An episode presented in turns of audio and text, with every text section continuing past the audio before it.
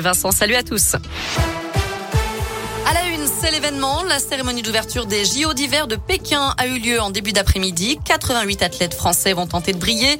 Chez nous, on suivra évidemment avec attention le biathlète indinois Simon Détieux sur l'individuel.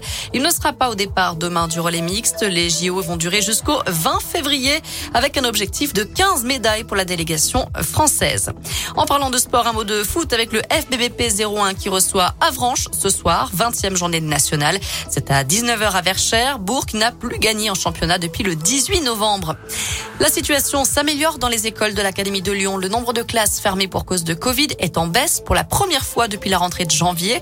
922 classes sont fermées, c'est 500 de moins qu'il y a une semaine.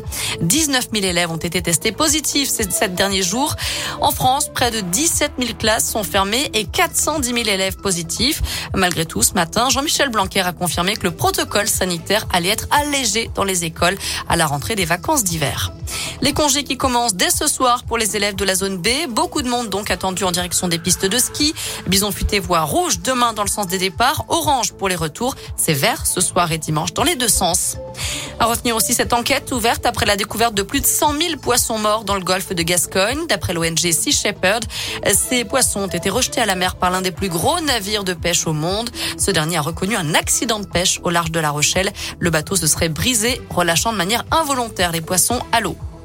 Enfin, les Français sont toujours indécis. Un peu plus de deux mois du premier tour de l'élection présidentielle, quatre électeurs sur dix ne savent toujours pas pour qui voter, selon un sondage publié aujourd'hui. Et parmi eux, deux sur dix pourraient bien s'abstenir. 61% des électeurs interrogés ont cité une personnalité pour laquelle ils aimeraient voter.